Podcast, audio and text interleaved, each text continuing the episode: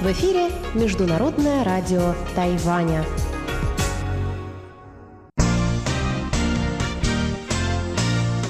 Воскресное шоу с русской службой МРТ. Добрый день, дорогие радиослушатели! В эфире Международное радио Тайваня. Сегодня воскресенье, 4 марта, и вас из тайбэйской студии приветствуют ведущая Ольга Михайлова и мои коллеги. Чечена Кулар, Мария Лим и Анна Бабкова.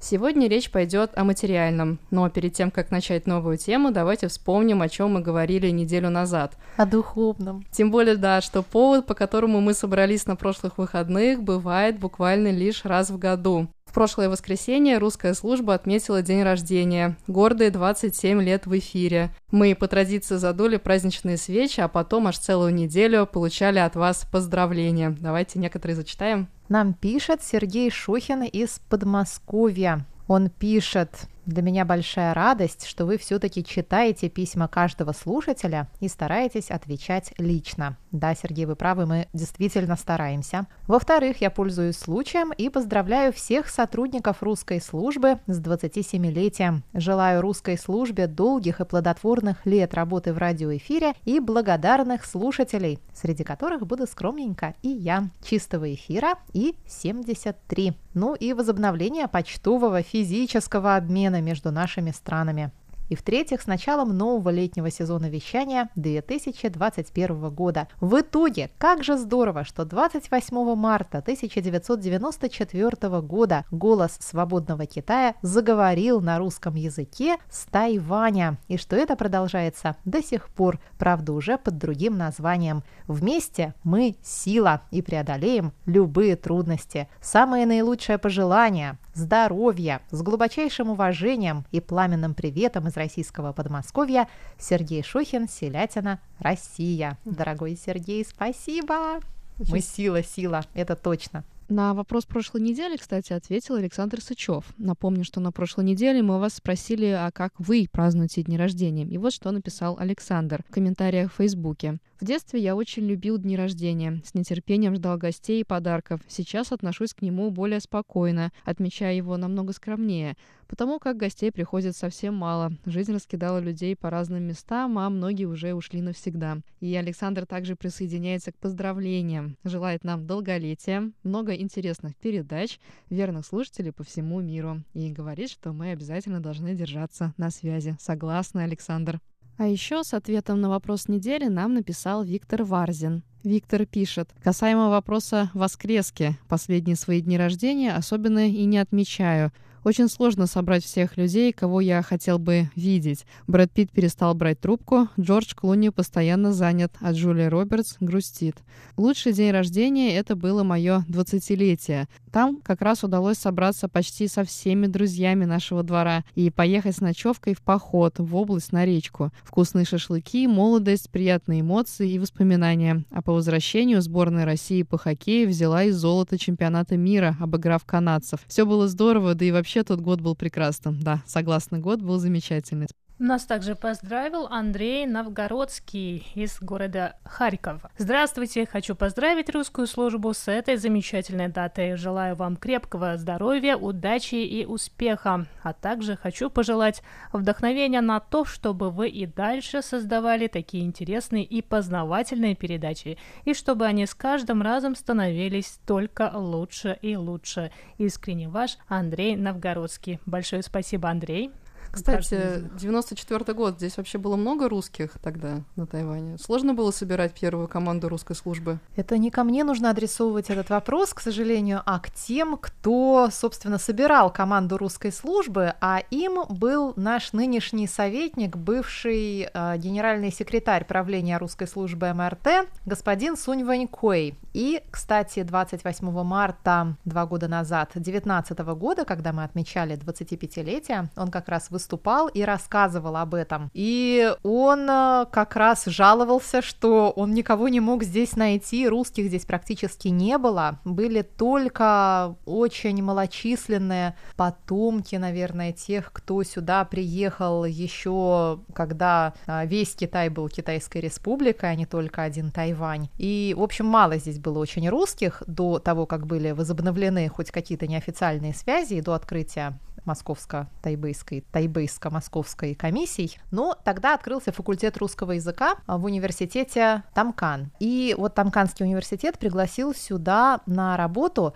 знаменитых наших профессоров. Кстати, в числе первых сотрудников был Андрей Солодов, и было даже время, когда Андрей Александрович, он вспоминает это время, каждый наш юбилей, он не может его забыть, когда он остался здесь один, все остальные его покинули, он в течение нескольких месяцев один делал все новости и все передачи на международном радио Тайваня, который тогда был голосом свободного Китая. И тогда еще не было ни компьютеров, ни этого оборудования, которое у нас есть сейчас, а были вот эти вот бобины, которые он вот склеивал, и этот клей разъедал пальцы, и он, в общем, каждый раз об этом очень трогательно вспоминает. Так что была история. Вы, кстати, можете до сих пор, у нас э, есть передачи, посвященные а, истории возникновения русской службы. Мы делаем их каждый юбилей фактически. Вот прошлый юбилей мы тоже их делали. Так что зайдите, пожалуйста, на наш сайт и послушайте передачу от 28 марта 2019 года. Я думаю, вы там а, услышите много интересного, если вы еще чего-то про нас не знаете.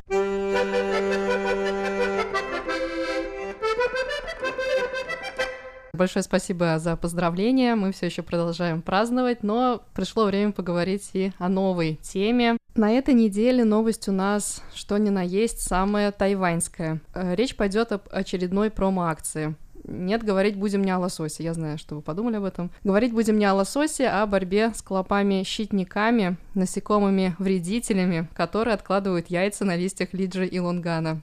Я вижу, я вижу изумление на ваших лицах. Сейчас все расскажу. В этом году в центральном уезде Джанхуа, где и выращивают лиджи и лонган, клопов развелось особенно много. Администрация уезда обеспокоилась, что эта напасть может негативно сказаться на урожае 2021 года. А уж простите, только нехватки лиджи нам еще не хватало в новом году. В результате администрация уезда решила привлечь к решению проблемы жителей Джанхуа. За сбор яиц клопа-щитника было объявлено вознаграждение – 5 новых тайваньских долларов за каждый листочек лиджи или лунгана – на котором можно сосчитать от 10 до 14 яиц этого клопа-щитника. И я видела фотографии, эти яйца достаточно крупные, их сосчитать не составляет труда. И вот, внимание, акция была запланирована на 3 месяца и должна была продлиться до 25 мая. Был выделен и вполне внушительный бюджет, рассчитанный на закупку 132 тысяч листьев. Но вот к чему все это привело. Жители Джанхуа восприняли задачу всерьез и решили, как следует подзаработать. Уже к середине марта листьев нанесли столько, что у местной администрации сельского хозяйства закончился бюджет было объявлено, что акцию придется закрыть 22 марта на два месяца раньше. Сокращение сроков вызвало у местных жителей искреннее негодование. Как же так, обещали, что аж до мая будете закупать листву, а сами обманули. В результате, в последний день акции, разгневанные жители Джанхуа в отчаянной попытке отжать у администрации уезда последние деньги нанесли в приемный пункт аж 170 тысяч листьев. И это только за один день. Напомню, что бюджет, рассчитанный на три месяца, предполагал закупку максимум 130 32 тысяч. Был составлен рейтинг самых активных сборщиков листьев, и победитель принес 41 500 листьев и заработал на этом около 200 тысяч новых тайваньских долларов, что примерно 7 тысяч долларов США. А Можно вы... мы тоже пойдем собирать листья? А, поздно, все закрыто. Закрываем воскресное шоу. До свидания, дорогие друзья. Сидите тут, болтайте. Идут собирать листья. Участники акции, занявшие первые три места, насобирали листьев в общей сложности на 480 тысяч новых тайваньских долларов. А это примерно 17 тысяч долларов США. За весь период акции приемный пункт принесли 435 900 листьев. Это в три с лишним раза больше того количества, на которое был рассчитан бюджет. Я, если честно, переживаю, не загнутся ли теперь лиджи из-за того, что у них оборвали все листья. История, с одной стороны, удивительная, но для Тайваня, наверное, какая-то уже даже самая обычная. И вот о чем она меня заставила задуматься, какой в моей жизни был самый необычный способ заработать. И я подумала, что об этом стоит спросить и вас, дорогие коллеги, а какой в вашей жизни был самый странный способ дохода. Самый странный И самый романтичный в моей жизни способ дохода — это мое участие в археологической экспедиции. Я целый месяц жила с настоящими археологами в военных палатках за буржуйками. Живыми археологами. Вот. Эм, это было в 2008 году, после третьего курса университета в РГГУ. Меня и двух моих одногруппниц философского факультета направления восточной философии, то есть мы китаисты были, нас взяли в качестве переводчиков. Но какие из нас переводчики, археологические переводчики после третьего курса? А, архиважные. Очень, ну, очень легко представить. Нас взяли, потому что там был японский профессор, который говорил по-китайски, и вот с ним надо было как-то коммуницировать российским археологам, и понадеялись на то, что мы сможем что-то там перевести, но, естественно, мы ничего не смогли, поэтому нас просто направили на чистку этих черепиц, и вот это вот все копание в земле, вот мы там пыль сдували с этих черепиц, потом собирали, мыли это все. Это было очень прекрасное время, целый месяц. Это было на территории Тувы, откуда я родом. Там есть крепость, построенная там, в 8-9 веке. Она была построена выходцами из э, северной части Китая, она никогда не использовалась. Там раньше вообще хотели там построить то ли храм, то ли э, резиденцию какой-то там принцессы, в общем, очень при- прикольное такое место, оно находится очень-очень высоко в горах, ну, то есть прям не помню сколько, какая там высота, но из столицы, из Кызыла, мы туда добирались больше суток на машинах. Это мы ехали по бездорожью по всей тайге. То есть вот очень сложная дорога, точнее, дороги вообще нет. И мы ездили на этих больших грузовиках, которые вот либо Уралы это были, либо вот эти буханки, которые еще называют, да, такие серые УАЗики. Это вот у нас, у нас был такой транспорт.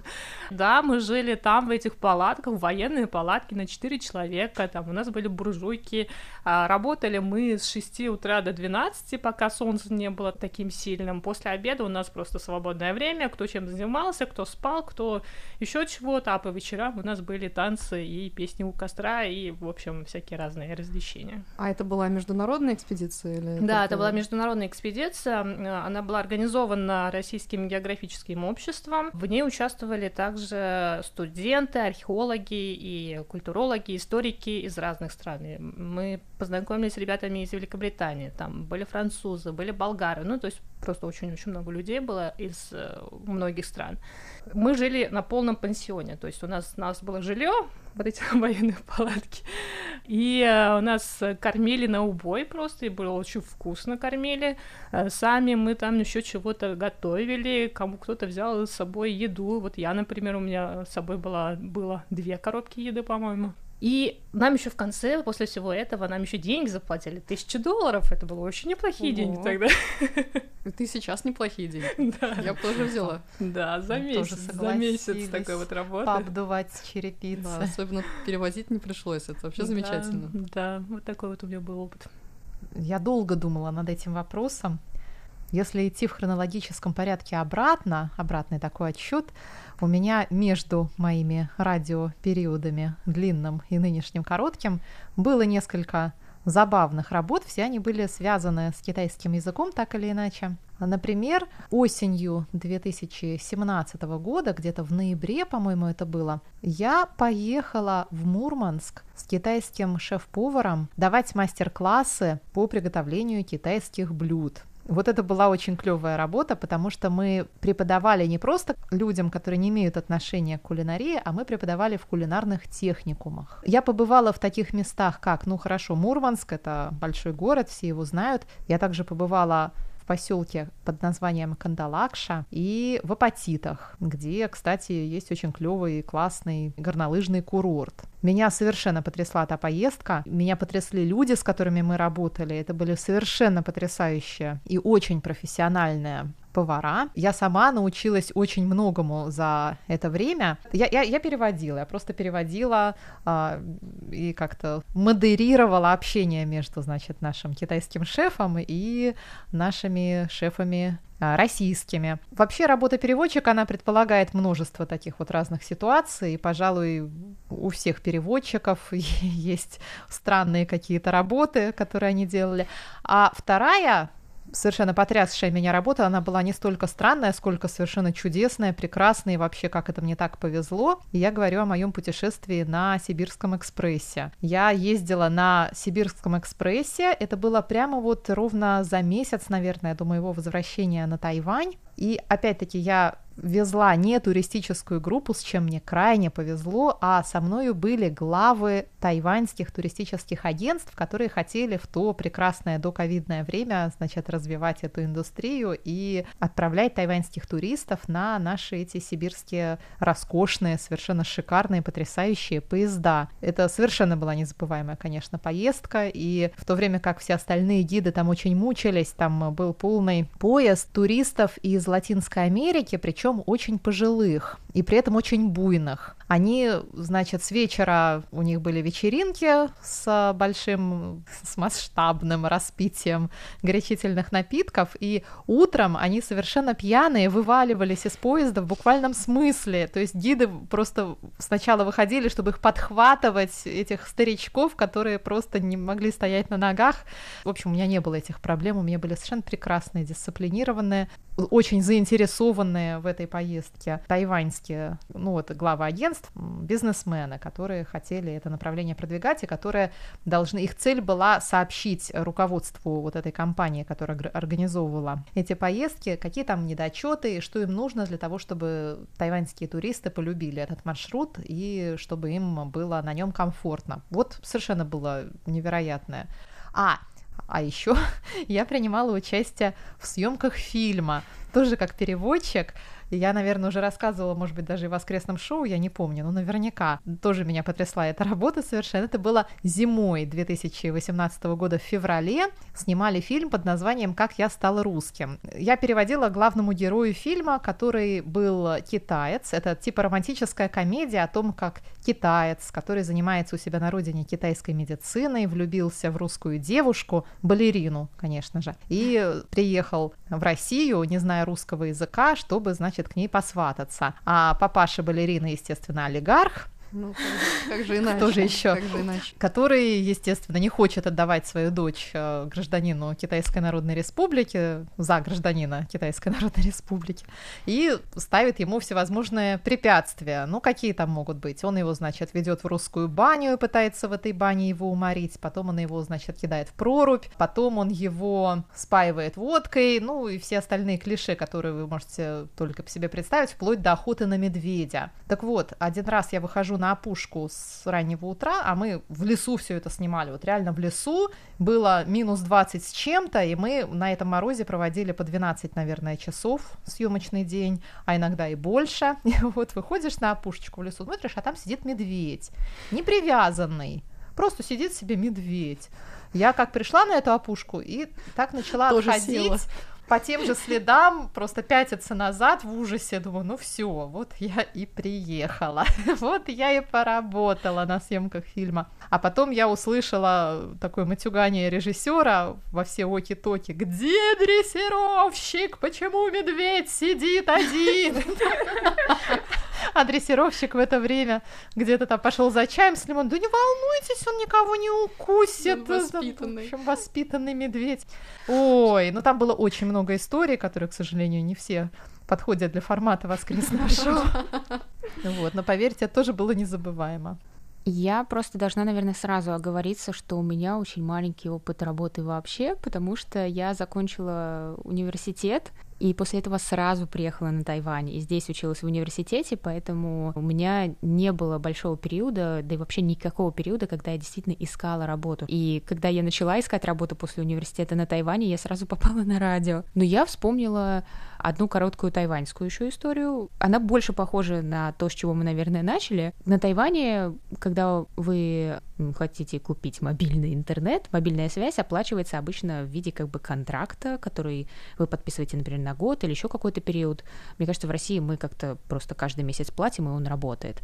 Вот, а здесь контракт на, на год, и когда у меня закончился мой контракт, они радостно предложили мне взять 3000 новых тайваньских долларов или взять печку хотя я им и так должна сейчас заплатить за мобильную связь, я платила им целый год, они почему-то из-за того, что я хочу продлить с ними сотрудничество, просто продолжить пользоваться их услугами, решили дать мне либо 3000, либо печку. Поэтому мне кажется, что это очень по-тайваньски. Я взяла печку, если что. Да, я не заработала в этой ситуации mm-hmm. тоже, но могла бы, но могла бы.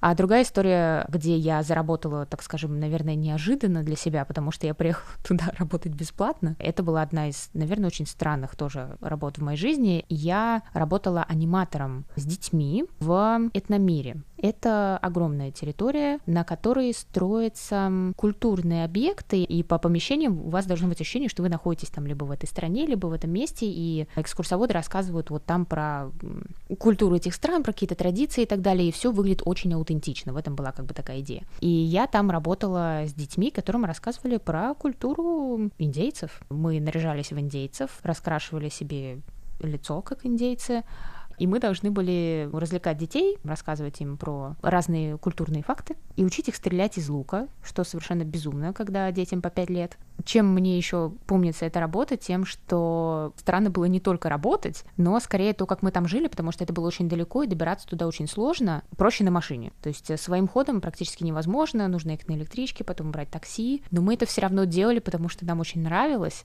а, и то, что нам платили, в принципе, просто возмещало наши, наверное, затраты. Мы были настолько замотивированы, что нас не смущало, что там практически не предоставляли никакое размещение, и мы жили в костюмерной, где, в принципе, и висели все наши костюмы. Мы жили в костюмерной и спали в спальных мешках. И поэтому, когда мы утром просыпались, мы просыпались практически перед началом наших, мы называли это игры, да, а, у тебя приходит группа, например, там 15 детей, 30 детей, и ты играешь с ними час. И мы просто просыпались, тут же там одевались, выходили на игры. Это же как интересно. У меня, кстати, похожий есть опыт. Это мой первый способ заработка. Я работала на новогодних елках в театре юного зрителя в Самаре. Это были новогодние каникулы. Я играла Снежинку. У нас было три спектакля в день. Я, как сейчас помню, платили 300 рублей за спектакль. И вот там все свои новогодние каникулы я протанцевала этой снежинкой. Я даже не помню, если честно, седьмой это был класс или восьмой класс, но время провела замечательно. Первый раз, когда я прям настоящую кухню театра увидела именно за кулисами. Было здорово.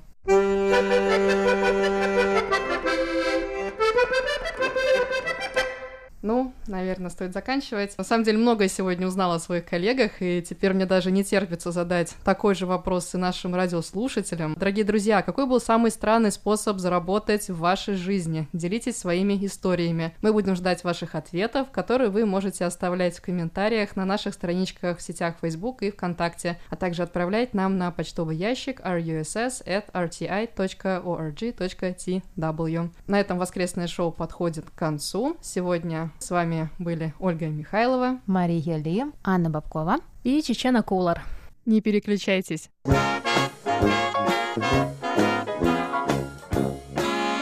Воскресное шоу с русской службой МРТ.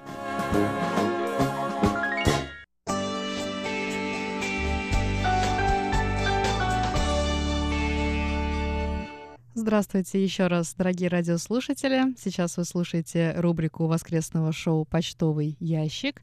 И на этой неделе для вас ее проведу я, Ольга Михайлова. Давайте посмотрим, кто нам написал на этой неделе.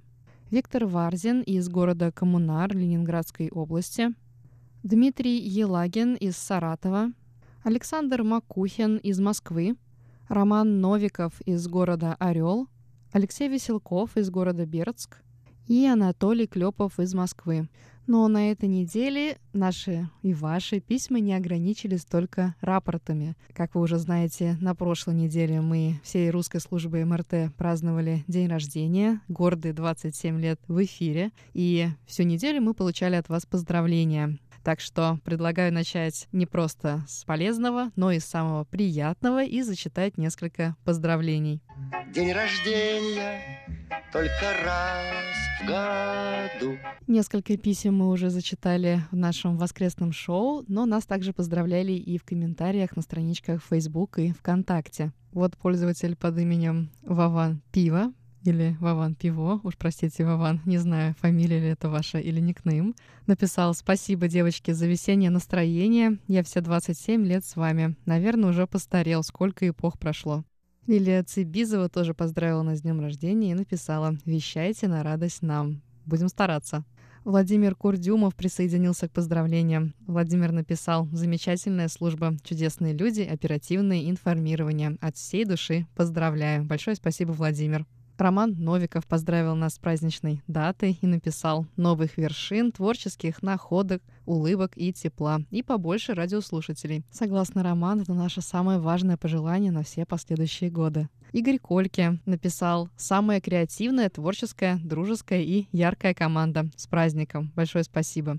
А еще Виктор Варзин прислал нам замечательное письмо, в котором порассуждал, что 27-летие для радио — это еще не возраст.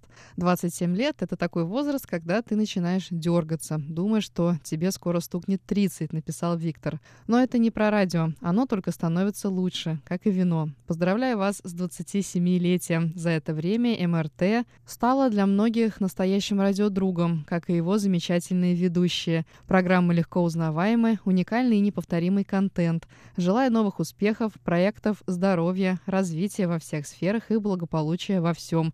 Курс задан верно. Поднять паруса полный вперед. Большое спасибо, Виктор.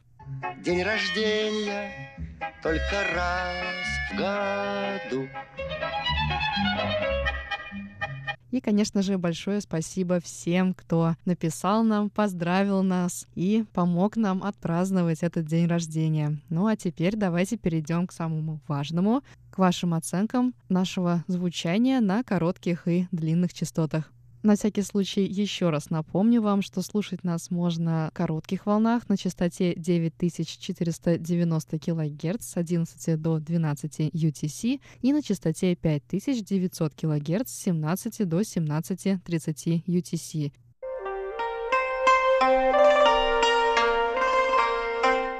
Виктор Варзин из города Коммунар Ленинградской области слушал нас с 24 по 30 марта на частоте 5900 кГц. Лучше всего нас было слышно 24, 27, 28 и 29 марта. В эти дни Виктор дал нам оценку 55444 по шкале СИНПО. 30 марта слышимость на частоте 5900 кГц была хуже. Виктор оценил слышимость на 45343. Анатолий Клепов, наш монитор из Москвы, слушал нас на частоте 5900 кГц с 22 по 28 марта. Средняя оценка за этот период 45454. Но 23 и 28 марта в Москве нас было слышно чуть хуже. 3544 по шкале Синпо. Александр Макухин также принимал наш сигнал в Москве 28, 29 и 30 марта, а также 1 апреля на частоте 5900 кГц. Хуже всего нас было слышно 28 марта. Александр оценил силу нашего сигнала на 40%. Он написал «плохой прием, сильный шум» и дал нам оценку 25222 по шкале Синпо. Сигнал несколько улучшился 1 апреля. Александр оценил прием нашей получасовой передачи как хороший в первые 10 минут эфира, дав ему оценку 4-5-3-4-4. Но в последние 20 минут эфира прием был средний, со средним шумом, за что Александр дал нам оценку 3-5-3-4-3. 28 марта нас также слушал наш монитор из Саратова Дмитрий Елагин. Он принимал нас на частоте 5900 кГц. Дмитрий написал, что сигнал был хороший, с небольшими замираниями сигнала и возрастаниями шума. Дмитрий дал нам оценку 45344 по шкале Синпо. На частоте 9490 кГц нас в этот раз слушали мониторы Алексей Веселков и Роман Новиков. Алексей Веселков, наш монитор из города Бердск, принимал нас на длинных волнах 28, 30 и 31 марта. Во все три дня Алексей оценил нас на 2-4-3-2-2 по шкале Синпо. И, наконец, Роман Новиков принимал нас в городе Ореол сразу на двух частотах с 15 по 28 марта. Средняя оценка в эти дни на частоте 5900 кГц составила 45444. Роман отметил, что на частоте 9490 кГц во все дни наблюдались сильные атмосферные помехи. Роман поставил нам среднюю оценку 33112 по шкале Синпо с 15 по 22 марта. А вот с 23 по 28 марта, судя по оценкам Романа, нас было слышно несколько лучше, примерно на 4-5-4-4-4 по шкале Синпо.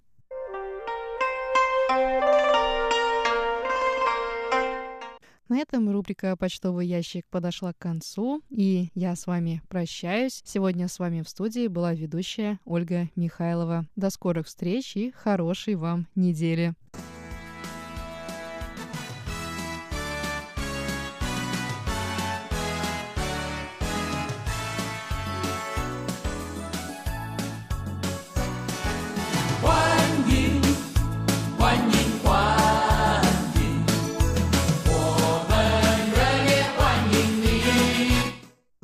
Здравствуйте, дорогие друзья! Вы слушаете Международное радио Тайваня. У микрофона ведущая Инна Островская, и я приглашаю вас в нашу радиогостиную. Я очень удобно расположилась на своем уже фирменном горчичном диване и рада представить вам мою очередную гостью, а я предвкушаю очень интересный разговор. Итак, встречайте у меня в гостях Виктория Христофорова, которая работает танцовщицей в знаменитом развлекательном парке Леуфу, а приехала Вика из Мариуполя Мариуполя, Украины. Привет! Да, здравствуйте, здравствуйте. Всех приветствую, очень рада быть здесь. Это для меня такой очень интересный новый опыт. С удовольствием поделюсь своей какой-то интересной жизнью, о своих впечатлениях, о том, как проводим время на острове, как попали, что делали, вообще в чем специфика, в принципе, моей профессии. Так что готова отвечать. Давайте с вами пообщаемся. Первый вопрос традиционный. Да. Как давно вы на Формозе и каким ветром занесло? На Формозе мы находимся чуть-чуть больше года. В принципе, это где-то год и два месяца. История на самом деле очень интересная. Мы заканчивали свой контракт в Китае и вообще совершенно не планировали на остров лететь. Мы даже мало что знали. Как бы знали, да, что есть Тайвань, там, что это не Китай, но как-то планов особо посещать, именно намеренно ехать, искать работу не было. Мы заканчиваем свой контракт и едем во Вьетнам. Во Вьетнаме мы прожили два месяца, просто мы вот хотели узнать культуру, попутешествовать, посмотреть, что как, на перспективу, возможно, посмотреть, посетить какие-то парки похожие, да, в которых, ну, работают артисты тоже. Вот, и чисто случайным образом в интернете я увидела такое объявление, что вот ищут э, контракт пары на Тайвань. Подумали, почему бы и не попробовать, почему бы и да, как говорится, отправили свои промо-материалы, у нас есть такое, как бы, да, артистов, когда отбирают, э, мы высылаем свои промо-материалы, фото, видео, то есть информация о тебе, там, анкета, резюме, и, соответственно, соответственно, тебя либо утверждают, либо нет, и дальше закручивается вот весь процесс оформления. Ну, нас через какое-то непродолжительное время подтвердили. Мы были, конечно, рады, очень было интересно. Единственное, что нас так немножечко смущало, что контракт на год, потому что, ну, это достаточно длительный период нахождения как бы в одном месте. Ну, мы подумали, как бы взвесили все за и против, решили, что да, это было бы интересно, потому что об этом острове мало что слышали, мало друзей его посещало, небольшое количество в нашем нашем окружении что-то могло нам рассказать об этом месте. Ну и так мы, в принципе, приняли решение, и спустя два месяца мы вот впервые прилетели потом на Тайвань. Первые впечатления, конечно, ну, если честно, путешествия по Азии у нас уже длительные были. Мы в Китае очень много путешествовали, более 50 городов, то есть мы турами катались, у нас была команда. Не было какого-то особого отличия, прям вот кардинально, чтобы что-то удивило, нет, особо такого не было. Ну, Азия похожа. Вот, единственное, как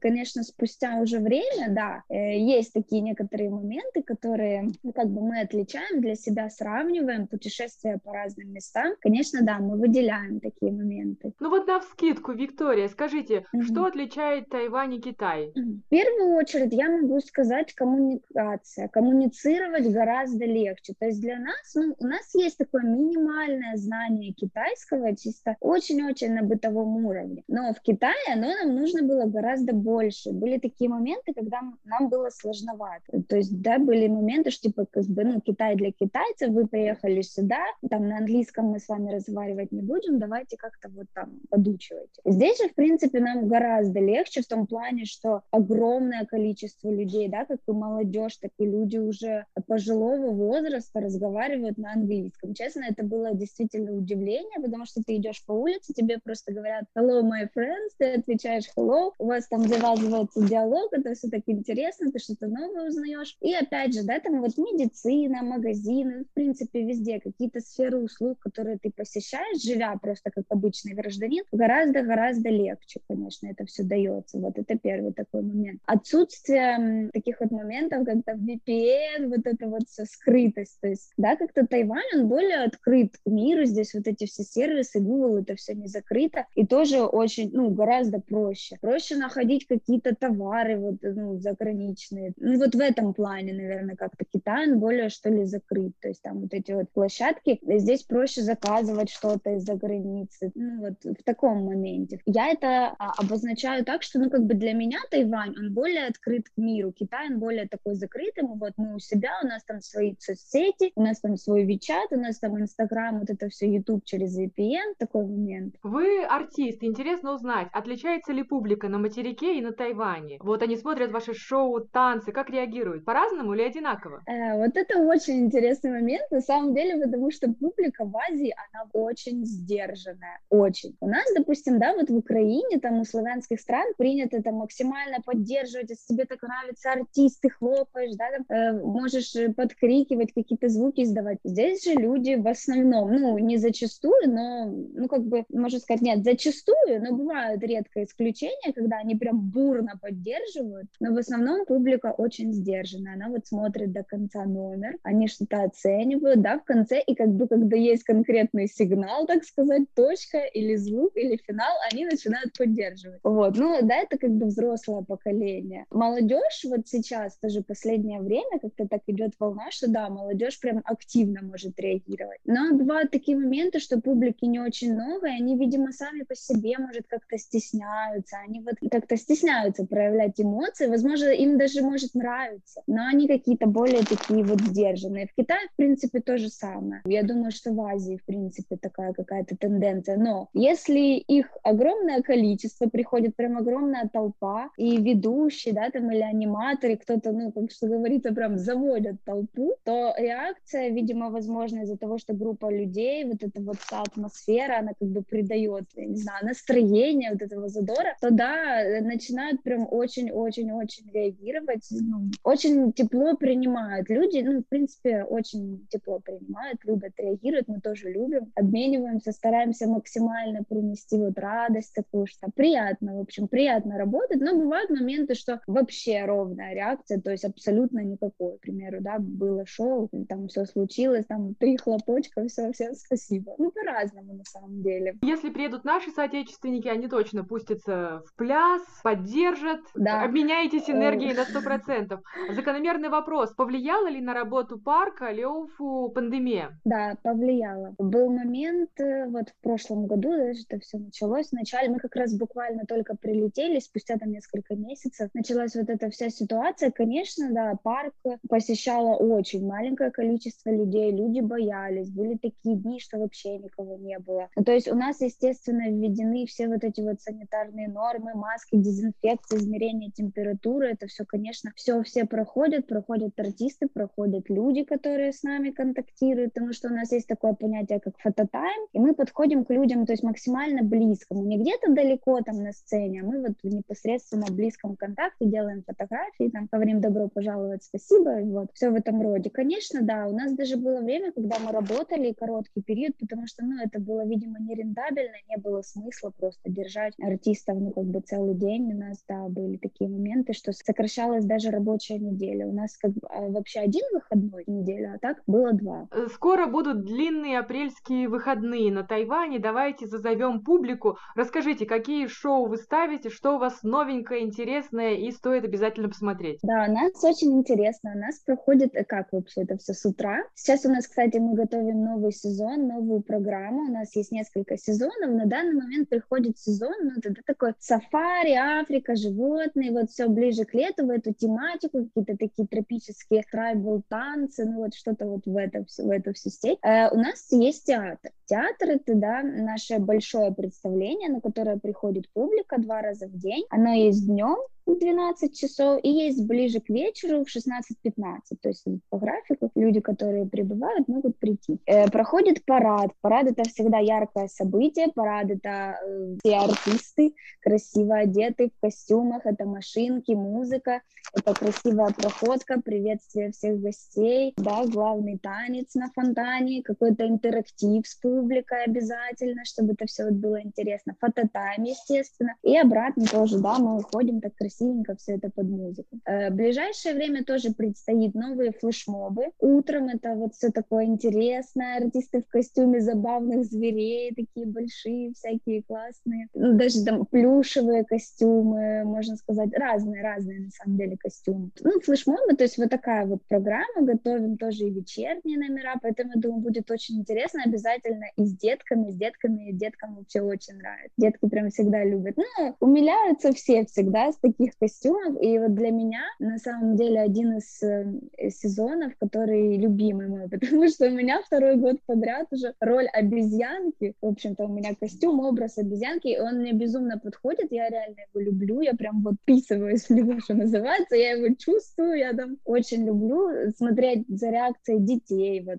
ты пытаешься, да, максимально как-то вжиться в это все, вот этот характер показать. Вот обезьянки, такой весь заводной, энергичный, прыгучий, весь вот он такой активный. И людям очень нравится, они реагируют, Маша там, там Так, русскоязычная Очень публика, мило. живущая на Тайване, все немедленно mm-hmm. в Лёву. Ищите красивую да. обезьянку, кричите Вика, и она вам махнет хвостиком. Да, обязательно. Работы много, я надеюсь, что с приходом тепла как-то, наверное, люди захотят поехать и отдохнуть в парках. А вам, а, самим артистам, удается отдохнуть, поездить по острову, где уже были? Конечно, да. Ну вот конкретно для нас, мы здесь находимся пара, я и молодой человек, мы приобрели себе, естественно, мотобайк, и мы путешествуем, путешествуем по острову, потому что мы всегда за то, чтобы увидеть что-то новое, мы всегда за какие-то впечатления. И так как мы находимся в этой стране, возможно, ну да, непродолжительный период, сейчас есть такая у нас возможность, мы стараемся увидеть как можно больше. Но на данный момент мы были в северной точке острова, были в южной самой точке острова, у нас был небольшой отпуск, и мы как раз посвятили это тому, чтобы вот съездить прямо вниз острова, потому что мы находимся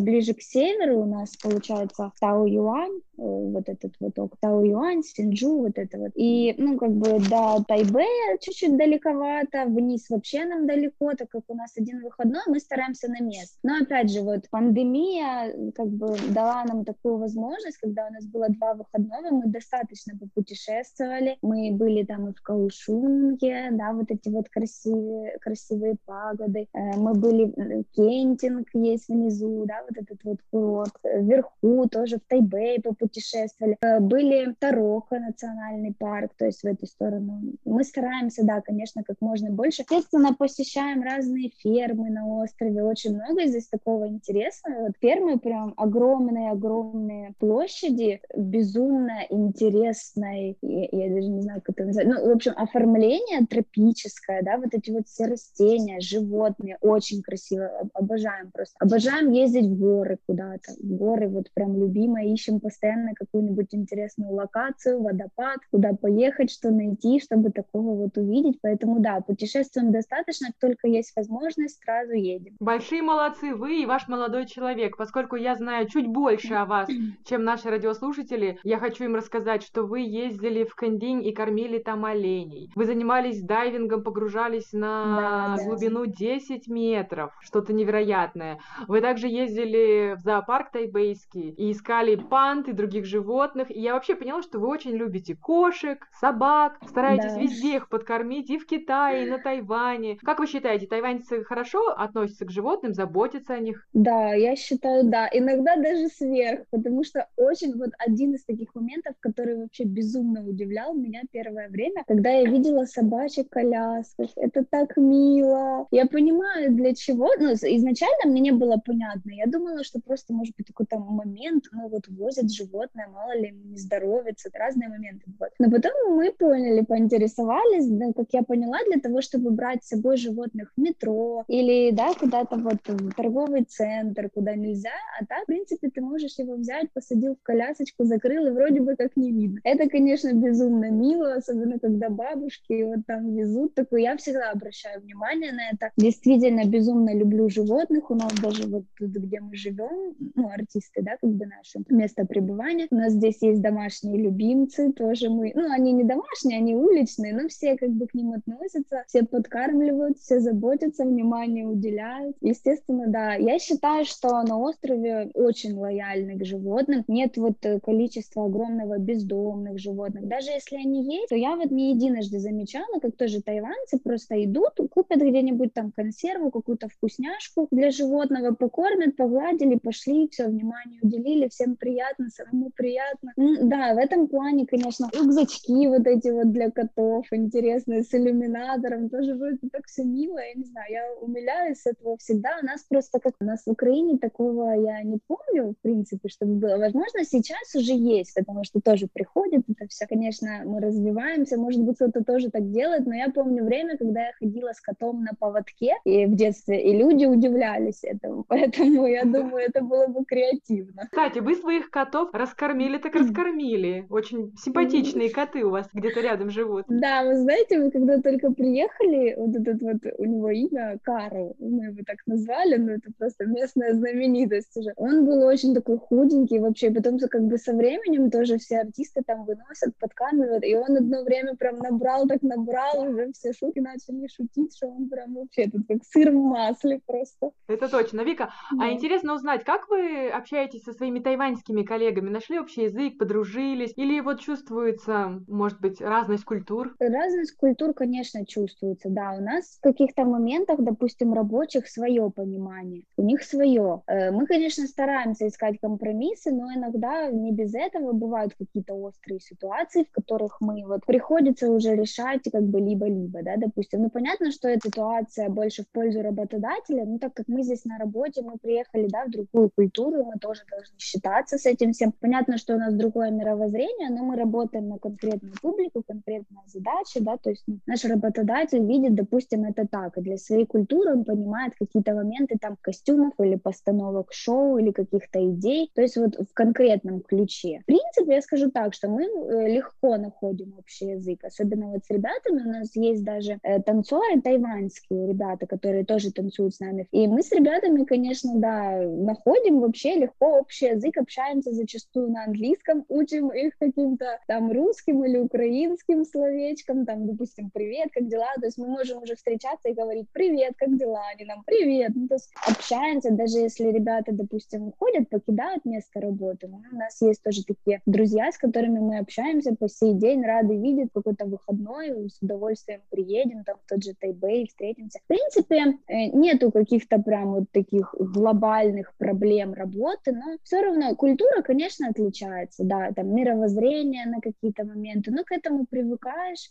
Есть такой момент, как бы людям одним либо подходит Азия, да, либо не подходит, то есть они либо выбирают здесь быть, это все принимать, либо не выбирают. Здорово, здорово, Вика, спасибо за честность. Поскольку время нашей передачи ограничено, хочется дать вам финальное слово и спросить, рано или поздно контракт закончится, нужно будет уезжать. Какую память о Тайване вы увезете? Ну да, контракт рано или поздно закончится, но я скажу так, что нам очень нравится, в принципе, здесь, поэтому, возможно, будем рассматривать какие-то варианты какого-то, не знаю, чтобы пребывать на Тайване, потому что из вот на данный момент из всех стран, где мы были, мы были, да, там Китай, Гонконг, Таиланд, вот на Тайване сейчас, Вьетнам. Мы выделили для себя эту страну, и нам безумно нравится. Безумно нравится открытость людей, нравится природа. Вот для нас очень важно. Ну, мы особо так не любители мегаполиса, хотя были. Были, но поняли, что жить нам комфортнее было бы там, где природа, где можно в любой момент уехать куда-то, да, там поехать на водопад,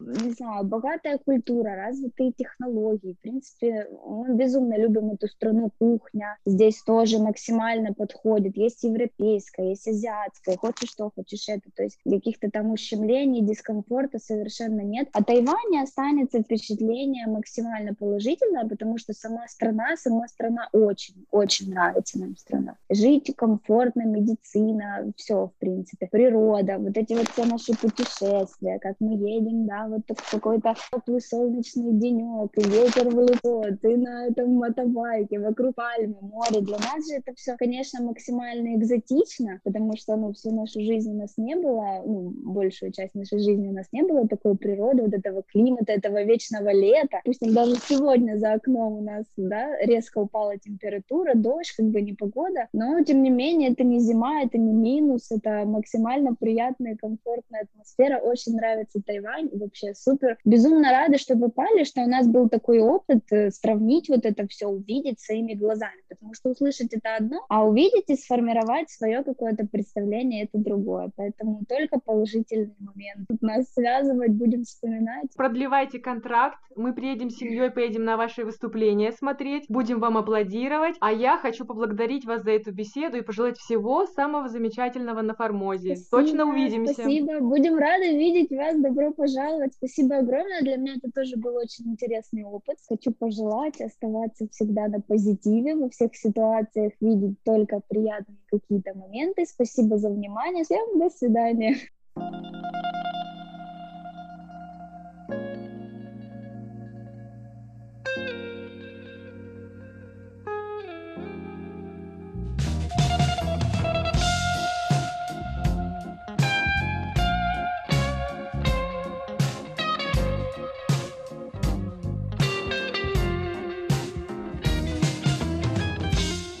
Здравствуйте, дорогие радиослушатели! В эфире Международное радио Тайваня и вас из тайбэйской студии приветствует ведущая Анна Бабкова. Вы слушаете мою передачу «Панорама культурной жизни», в которой я каждый вторник рассказываю вам о тайваньской культуре, фестивалях и мероприятиях, которые проходят на острове. А сейчас мы с вами продолжаем слушать цикл интервью про культурный шок. С нами беседуют студенты из России, которые приехали учиться на Тайвань, это Егор, Галина и Иван, и они рассказывают нам о своих впечатлениях, о том, что их шокировало и порадовало в жизни на Тайване.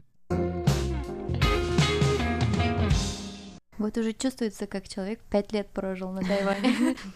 Ну, как бы просто у этих правил есть плюсы, просто нужно понять, где они зарыты, эти плюсы, и начать ими пользоваться. Просто, может быть, до какого-то момента ты не понимаешь, потому что ты на той стороне, которая сейчас этот плюс не получает. Вот. Не, на самом деле я тоже получаю плюсы, потому что а, в какой-то момент ты можешь предугадать, ты точно знаешь, что будет. То Да, есть да, да, нету да. вот это вот какой-то мистики или загадки или интриги. Ты точно знаешь, что произойдет вот так, вот так, вот так, и из этого ты можешь э, что-то предугадать, сделать вывод и поступить так или иным образом. Поэтому с этой точки зрения это очень-очень даже полезно. Да, это удобно, когда вот ты именно, так сказать, прочел вот этот код, Мгм. общения здесь, пусть даже он не такой, как тебе в идеале хотелось бы, когда ты его понял, и ты можешь с этой системой работать, мне кажется, что это вот и есть просто верх эврики, когда ты успешно как бы совершаешь коммуникацию по новым правилам, потому что, мне кажется, до этого мы всегда общались со всеми интуитивно, то есть как бы ты знаешь, как говорить с человеком, как с ним говорить плохо, хорошо, вежливо, невежливо,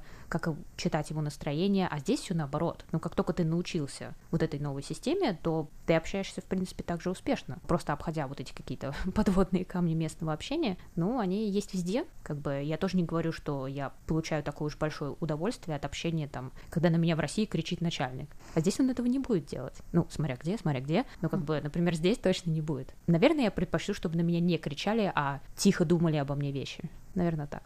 Сидеть и кать, хоть кто-то вспоминает.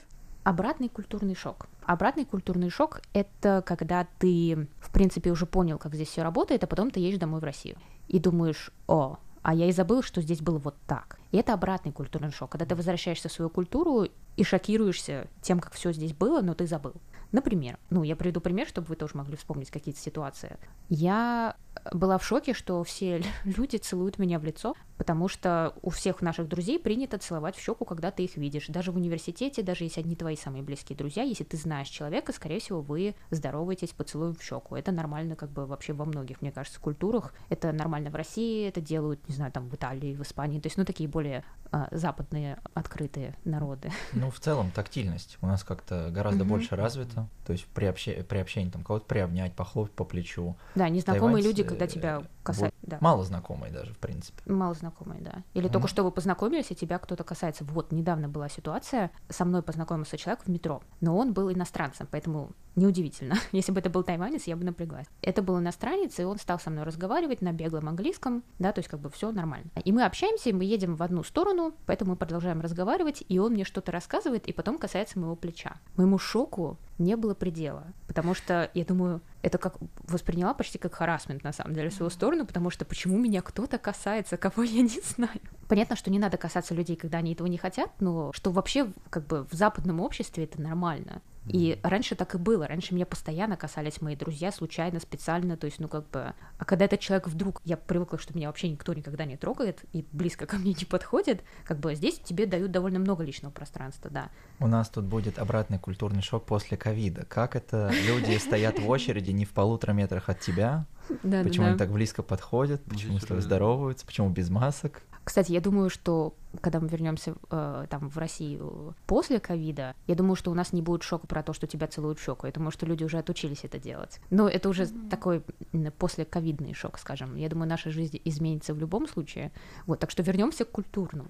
Мне кажется, очень хорошо думаешь о том, как быстро у нас меняются люди, потому что я уверен, что и в Москве, и в Питере сейчас люди, которые встречаются даже сидя дома, они также обнимают друг друга и целуют щеку. Ну, я думаю, что этот тип людей это не те, которые очень быстро эм, идут в будущее. Ну да, согласен. А, ну, например, ну, я уже перечисляю такие очень простые вещи. Мы говорили про что-то более глубокое, это как бы общение, а такие м, простые, но к этому нужно привыкать. Это, например, что здесь практически не чокаются, когда вместе выпивают. То есть это, опять же, мне кажется, это довольно гигиенично тоже, что а мне кажется, наоборот, у них есть, то есть я э, успела попасть на реально традиционный день рождения, то есть это для меня было очень таким важным событием, потому что я изнутри, из тайваньской семьи посмотрела, как это все происходит. То есть это не было э, собрание между студентами, где вас профессора приглашают, и вы, вы в интернациональном обществе вместе кушаете еду. Это было больше как изнутри я посмотрела, как тайваньцы ведут себя на праздниках, что они едят, как они общаются. Было очень заметно, что молодежь особо друг с другом не общается, у них два стола раздельных. Один, за которым взрослые пьют, и второй для детей и тех, кто, соответственно, смотрит за детьми. То есть мне это напомнило немножко мою школу, вот, которая начальная, то есть когда у нас были большие праздники для класса, там родители, они были за одним столом, а все дети там бегали, развлекались за другим. Но здесь это переходит уже даже как в семью, и вот было два стола, и я помню, что за тем столом все выпивали, и а, у них есть такая особенность, они могут не чокаться, но они показывают как вот этот вот момент, когда они подносят вверх бокал и придерживают его снизу. Угу, и две вот руки. это, да, в две руки ты показываешь, что ты как бы чокаешься, но как бы нету этого участвуешь, цинь. участвуешь как бы да, в этом. Да, и вы вместе выпиваете. Было очень интересно. Я заметила, что тайваньцы очень быстро напиваются. То есть они... Это а, биологическое, да. Да. И тостов у них нет во время застолья. И... У них просто говорят, опрокинем стакан, и все, ганьбай везде. Да, да, да. Русские толкают обычно речь минуты на три. Все уже забывают, что мы собрались выпить. Такие, а, господа, у нас же бокалы в руках. И Что это тот самый вопрос, который меня вводит в ступор, потому что э, иностранцам очень интересно, как мы переведем слово cheers. У нас нет этого слова. Ну, типа, мы обычно ура. Ну, то есть, вздрогнем. вздрогнем, ура, Давай. это Давай, давай. давай. Ну, Но- извините, Ну, здоровья. чи- Даже cheers, просто можем сказать выпьем. Ну, Но cheers об- можно сказать и не во время того, как тост делаешь. Ты Когда ты смотришь такого на человека, такой, типа, ну, cheers. Cheers. Я, я бы, ну, обычно мы, Мы говорим скажем «давай». там за любовь или за что-то. Это уже тост, да, когда-. Давай здоровье. говорят. Обратный культурный шок. Как много мы пьем в России. Согласна, да.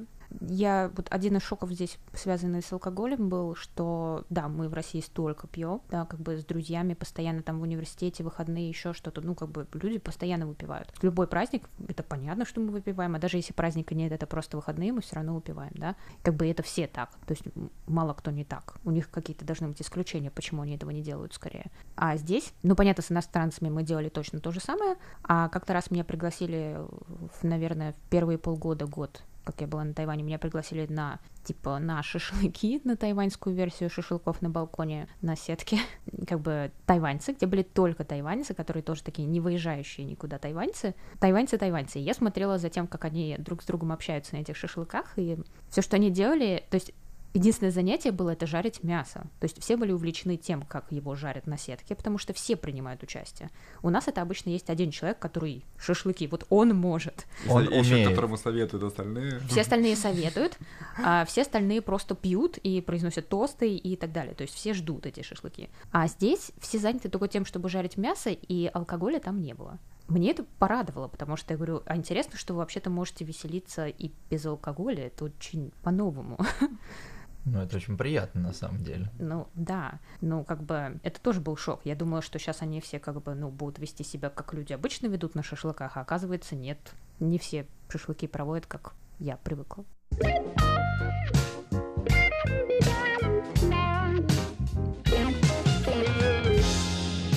Продолжение через неделю, а прошлые части этого интервью вы можете послушать на нашем сайте по адресу ru.rti.org.tw